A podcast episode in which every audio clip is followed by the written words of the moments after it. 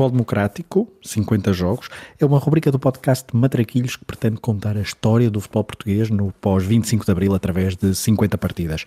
Até ao 50 aniversário da Revolução, vamos por ordem cronológica, revisitando jogos e protagonistas que, com as suas histórias, contam a narrativa do futebol democrático.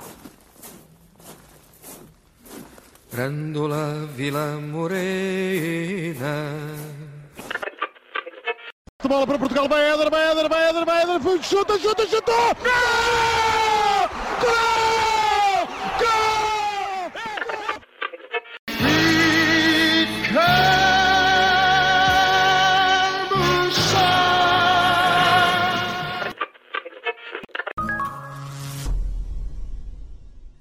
A final da Taça de Portugal de 1983 é das mais polémicas de sempre.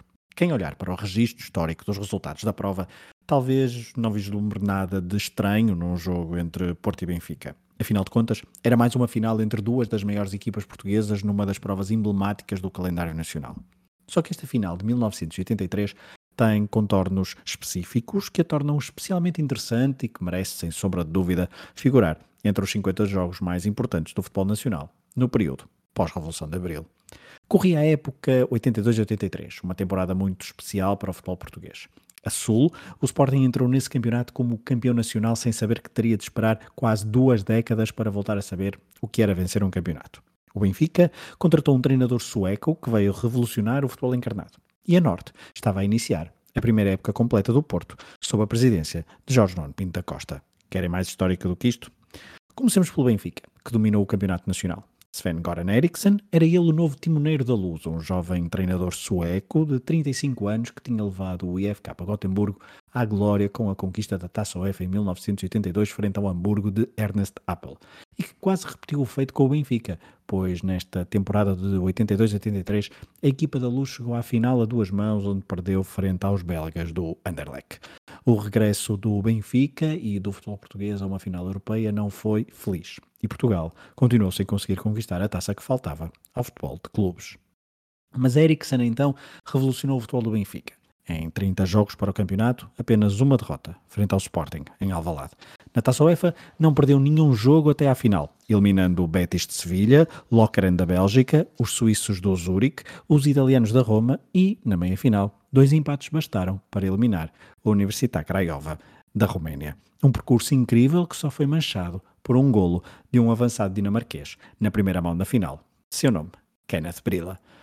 O Benfica jogava muito futebol ofensivo, com destaque para Chalana, Filipovic, Carlos Manuel, Nené, Diamantino ou João Alves, isto no que toca ao setor atacante, porque na defesa Humberto Coelho, Bastos Lopes, Pietra ou Bento eram nomes incontornáveis deste Benfica 82-83.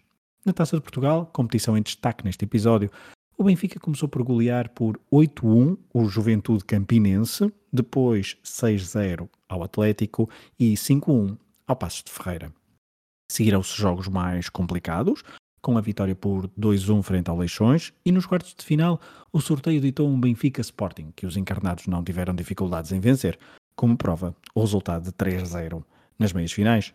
Vitória por 2-0, um bis de Nené em casa frente ao Portimonense, treinado por Artur Jorge, na primeira de três vezes que o conjunto algarvio chegou às meias finais, de onde nunca passou. O resumo da época do Benfica pré-final da taça está concluído. Viremos agulhas agora para Norte.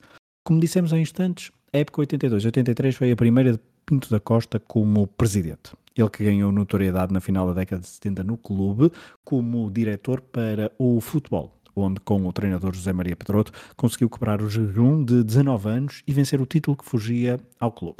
Só que em 1980, devido a incompatibilidades com o presidente Américo de Sá, Pinto da Costa abandona o Futebol do Porto e com ele Pedroto também bate com a porta, dando origem ao famoso verão quente nas Antas, com jogadores como Oliveira ou Gomes a saírem. Depois de uma vaga de fundo, Pinto da Costa é convencido a concorrer às eleições de 1982, que vence presidindo ao clube, até aos dias de hoje.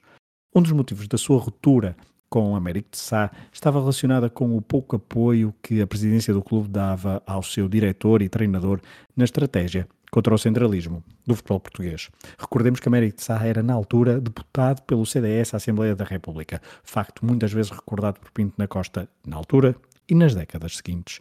Com Pinto da Costa como presidente e chamando de volta José Maria Pedroto para comandar a equipa de futebol, a estratégia discursiva contra o centralismo e contra Lisboa regressou ao clube, mas desta vez com mais ênfase. Recordemos que desde o bicampeonato que o Porto tinha conseguido com esta dupla, o Clube do Norte nunca mais tinha conseguido conquistar títulos, seja campeonato, seja Taça de Portugal. Era preciso, portanto, dar continuidade à estratégia praticada uns anos antes e que tanto sucesso desportivo tinha trazido para o Museu Portista. Nesse ano de 82-83, para além do regresso de Pedroto, o destaque vai para outro retorno ao Clube das Antas. Depois de dois anos tristes nas Astúrias, Pinto da Costa consegue o financiamento para trazer para casa Fernando Gomes. E em boa altura o fez, porque Gomes marcou 36 golos no campeonato e conseguiu dessa forma a sua primeira bota de ouro. Depois do Sporting com Iazalde e do Benfica com Eusébio, o Porto também tinha a sua bota de ouro. Só que, como já vimos, esses 36 golos não foram suficientes para conquistar o título. O Porto ficou a 4 pontos do Benfica, equipa que não conseguira derrotar nos dois jogos efetuados nessa temporada. Na Taça UEFA, depois de eliminar os neerlandeses do Utrecht, esbarraram na segunda ronda, frente ao Anderlecht, a equipa que venceria a prova, como já vimos. Nessa eliminatória, os belgas venceram por 4-0 em casa, numa primeira parte desastrosa do conjunto azul e branco. Na Taça de Portugal, o Porto teve um caminho quase tão tranquilo ou até mais do que o Benfica. 6-0 ao Palmense, 4-0 à União de Coimbra, 5-0 ao Famalicão, 3-1 frente ao Sporting de Espinho, 3-0 frente ao Sporting de Braga e, na meia-final, Pedroto vingou-se de Mário Wilson com uma goleada por 9-1 frente à Académica de Coimbra, na altura ainda referido como académico. Refiro vingança porque o último jogo de Pedroto ao serviço do Porto, antes da sua saída em 1980, tinha sido a final da taça frente ao Benfica de Mário Wilson. Duas personagens que nunca se deram bem, uma das maiores rivalidades daqueles tempos. E assim, o percurso de ambas as equipas na prova ditou que a final da Taça de Portugal, prevista para junho de 1983, opusesse Porto e Benfica, reeditando dessa forma as finais de 80 e 81, sempre favoráveis ao Clube da Luz. Até aqui, tudo normal e previsível, não é? Pois bem, este jogo que marca uma das primeiras grandes polémicas do futebol português moderno. A Federação Portuguesa de Futebol, no início da época 82-83, sob a presidência de Romão Martins, tinha decidido que a final da taça seria organizada pela Associação Futebol do Porto, que resolveu marcar o jogo decisivo para o Estádio das Antas. Recorde-se que, no pós-25 de Abril, e como já vimos em episódios anteriores desta rubrica, a final da taça jogou-se fora do Jamor em 75, no Estádio de Alvalade, e nas Antas em 76 e 77. Nos anos seguintes, a competição voltara a decidir-se no Jamor, até à decisão da Federação de levar a final de 83 para o norte do país, ainda antes de se conhecerem os finalistas. A 8 de maio, quando se percebe que a final seria entre Porto e Benfica, começam algumas jogadas de bastidores e a Federação, nessa altura já sob a presidência de Silva Rezende, tenta mudar o local do encontro, propondo Coimbra como solução salomónica, por se situar no centro do país. É aqui que está o verniz a norte, com Pinto da Costa a rebelar-se contra o centralismo do futebol português, indignado pela decisão da Federação em não querer jogar a final das Antas e, claro, envolvendo o Benfica nos seus ataques. A polémica demorou algumas semanas e Pinto da Costa convoca mesmo uma Assembleia Geral do clube para propor algo aos associados. Ou se joga a final nas Antas, ou o Porto não joga a final. Foi à época a Assembleia Geral do clube mais concorrida e os sócios validaram a postura da direção do clube que nessa altura já sofria ameaças da Federação, com uma suposta desclassificação e descida de divisão. Os dirigentes esportistas não se deixaram intimidar e foram até ao fim na sua decisão. Efeito prático. O campeonato acabou já em junho, os jogadores de Porto e Benfica foram de férias, mas sob aviso de poderem regressar abruptamente caso houvesse alguma decisão. A Federação adiou o verdicto e, rezam as crónicas, o Benfica teve um contributo para que finalmente se chegasse a bom porto. Apesar de haver discrepâncias nas versões, parece que o presidente Fernando Martins e o treinador Eriksen concordaram que o jogo deveria ser nas Antas. E assim foi. O jogo realizou-se mesmo no estádio das Antas, só que em agosto de 1983. Pela primeira e única vez, a final da taça não foi o jogo que fechou a época desportiva, mas sim o que abriu a temporada, embora na prática estivéssemos a assistir à finalização de 82-83 em pleno mês de agosto. A 21 de agosto de 1983, Pedroto e Ericsson defrontaram-se num duelo geracional. Um tinha revolucionado o futebol nacional na década anterior. O outro estava agora a chegar a Portugal, também para mudar tanta coisa na forma como o país encarava este desporto. Mas desengane-se quem pense que a polémica em torno desta final tinha ficado pelos meses de maio e junho. Quando em agosto a Federação agendou o jogo para o dia 21, a data não foi do agrado dos responsáveis do Benfica. Na edição do Diário de Lisboa, de 16 de agosto, podemos ler que Fernando Martins, presidente do Benfica, estaria a pensar em alinhar os júniores e alguns jogadores suplentes do Benfica, porque os encarnados tinham pedido uma outra data mais conveniente, já que, a 17 de agosto, o Benfica jogaria em Bilbao, a primeira mão da Taça Ibérica, frente ao Atlético local. Durante toda a semana, isso foi motivo de discussão pública. Quem iria defrontar o Porto nas Antas? Álvaro Magalhães, jovem defesa de 22 anos do Benfica, conta desta forma como o Eriksen comunicou à equipa quem iria ao jogo. No dia do jogo, no dia da palestra, chamam os jogadores todos e nós ficamos surpreendidos, uma vez que pensámos nós que não íamos jogar, que a equipa titular não ia jogar. E ele entrou no, no, na sala, de, de, nós íamos ter a palestra, disse para os jogadores, meus amigos, é no estádio das Antas, é no estádio de, de, em Roma, seja onde for, eu vou colocar os melhores no momento. Todos eram os titulares, mas chegavam aqueles, eram os melhores no momento. E por isso nós vamos no Estado das Antas para ganhar o jogo. É no Estado das Antas, querem no Estado das Antas, sim senhor, vamos lá, sem medo. Vamos lá discutir o resultado com o Fogo Portanto, Eriksen pediu os jogadores sem medo. E Carlos Manuel, já no estádio e sensivelmente uma hora antes de começar a partida, parecia que tinha percebido muito bem a mensagem do técnico sueco. Carlos Manuel, aquele que é considerado como motor, como homem que explode, consegue em certas situações resolver partidas. Carlos Manuel, psicologicamente, como é que está? Bem, não tenho medo nenhum de atrás. O Benfica para aqui para ganhar o jogo. E fisicamente? Acho que o Benfica está a ir para, para, para a forma ideal. Não está a 100%, mas talvez 80%. E assim, o Benfica entrou forte no jogo com os habituais titulares. Duas equipas fortíssimas e um jogo decidido num lance. Ao minuto 20, Carlos Manuel, esse mesmo, com um remate longe, central e com muito efeito, enganou o Zé Beto e fez o 0-1 que durou até ao final da partida. Pedroto e os jogadores do Porto queixaram-se da postura defensiva do Benfica após o golo. Já Eriksen e os seus jogadores estavam felicíssimos por poderem conquistar mais uma taça, mas esta com sabor especial, por ser em casa do adversário, depois de toda a polémica relatada. Foi a 18ª Taça de Portugal para o Benfica. Já o Porto falhara no relevado, depois perder a hipótese de conquistar a quinta Taça de Portugal da sua história. Contudo, a história diz-nos que a postura do seu presidente deu frutos. Visto do prisma azul e branco, perdeu-se uma final, mas ganhou-se um novo respeito pelo Clube do Norte, já que os títulos e hegemonias que obtiveram nas décadas seguintes podem ser encaradas como algo que começou a, ser cimentado ou semeado nesta intransigência em mudar o local do jogo decisivo da prova. Mesmo que o gol de Carlos Manuel, numa espécie de ensaio para o que haveria de fazer dois anos depois em Estugarda, tenha amargado aquela tarde de futebol nas Antas. A boleia da RTP, e antes de irmos à ficha de jogo, ouçamos o resumo da partida entre Porto e Benfica. Um futebol de fraco nível técnico próprio de início da época foi aquilo que cerca de 40 mil pessoas viram no Estádio dos Antas na final da Taça de Portugal. De facto, ali estiveram duas equipas mutuamente receosas mas antagónicas nos seus sistemas táticos. A turma da Luz, a jogar em casa do adversário, apresentou praticamente cinco defesas, uma vez que Veloso, teoricamente no meio-campo, não era mais do que um reforço da retaguarda, atuando assim o Benfica em contra-ataque. Por seu turno, o Futebol do Porto, com um começo prometedor, a dar a sensação de ir jogar em velocidade, caiu demasiado cedo na teia armada pelo miolo encarnado, acabando por mastigar constantemente o seu jogo, em especial do meio-campo para a frente.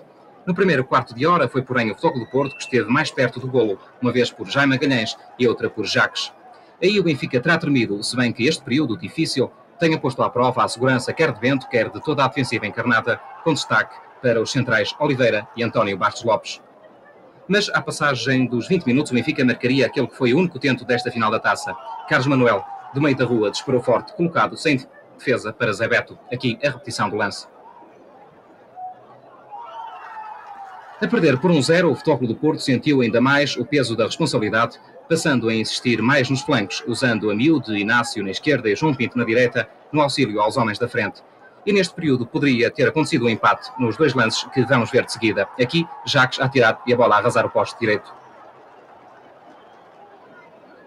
Depois, por Inácio, ao poste, na recarga um livre direto, apontado por Souza. Na segunda parte, José Maria Pedroto tentou virar o rumo dos acontecimentos, fazendo entrar Walsh para o lugar de Jaime Magalhães e Rodolfo a substituir Inácio.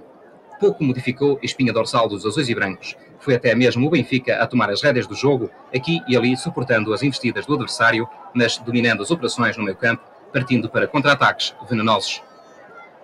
Mesmo assim, o Futebol do Porto teve ocasiões soberanas para marcar. Entretanto, aqui ainda o Benfica poderia ter aumentado a contagem.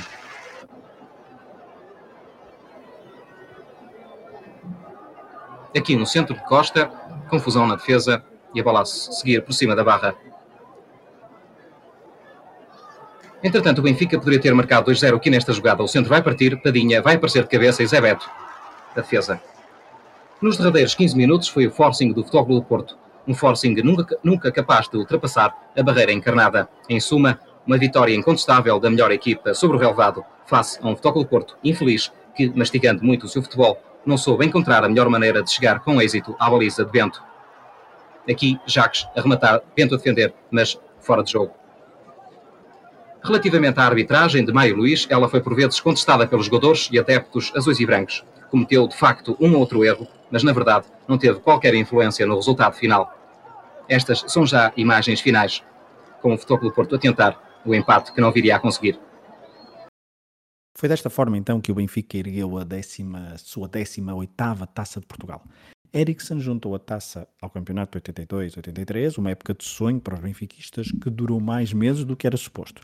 Do lado portista, esta foi a última final da taça para José Maria Pedroto, que abandonaria o comando técnico do clube a meio da temporada seguinte, falecendo depois, em janeiro de 1985. Estamos a falar do técnico que, a par de Autoglória, com mais finais conquistadas, quatro. Isto sem considerar a final de 1984, já que o técnico no banco de suplentes foi o seu fiel adjunto, António Moraes, quando derrotaram o Rio Ave. A final da taça de 1983 marca, assim, o início de uma nova era no futebol português com polémicas e um discurso de guerrilha norte-sul que haveria de se prolongar durante muitos anos. Voltaremos às polémicas em novos episódios desta rubrica. Por agora, fiquem com a ficha de jogo com que costumamos encerrar os episódios dos 50 jogos do futebol democrático. Domingo, 21 de agosto de 1983, Estádio das Antas, na cidade do Porto, cerca de 40 mil espectadores viram então a final da taça, referente à época 82-83, entre Futebol Clube do Porto e Benfica, um jogo arbitrado pelo escalabitano Mário Luís. Do lado do Futebol Clube do Porto, José Maria Pedroto fez alinhar Zé Beto na baliza, João Pinto, Eurico Gomes, Augusto Inácio, Lima Pereira, Jaime Magalhães, Frasco, António Souza, Jaime Pacheco, Jacques e Fernando Gomes. Entraram ao intervalo Rodolfo e Mickey Walsh para os lugares de Inácio e Jaime Pacheco. Do lado do Benfica, Sven Goran Eriksson alinhou com Bento, Pietra, Oliveira, Álvaro Magalhães, Veloso, António Bastos Lopes, Stromberg, José Luís, Carlos Manuel, Nené e Zoran Filipovic. Entraram já na segunda parte Paulo Padinha para o lugar de Filipovic e Shell, ao minuto 85, para o lugar de Stromberg. O golo solitário da partida, com que o Benfica venceu esta taça frente ao Futebol Clube Porto nas Antas, foi ao minuto 20, da autoria de Carlos Manuel. Because...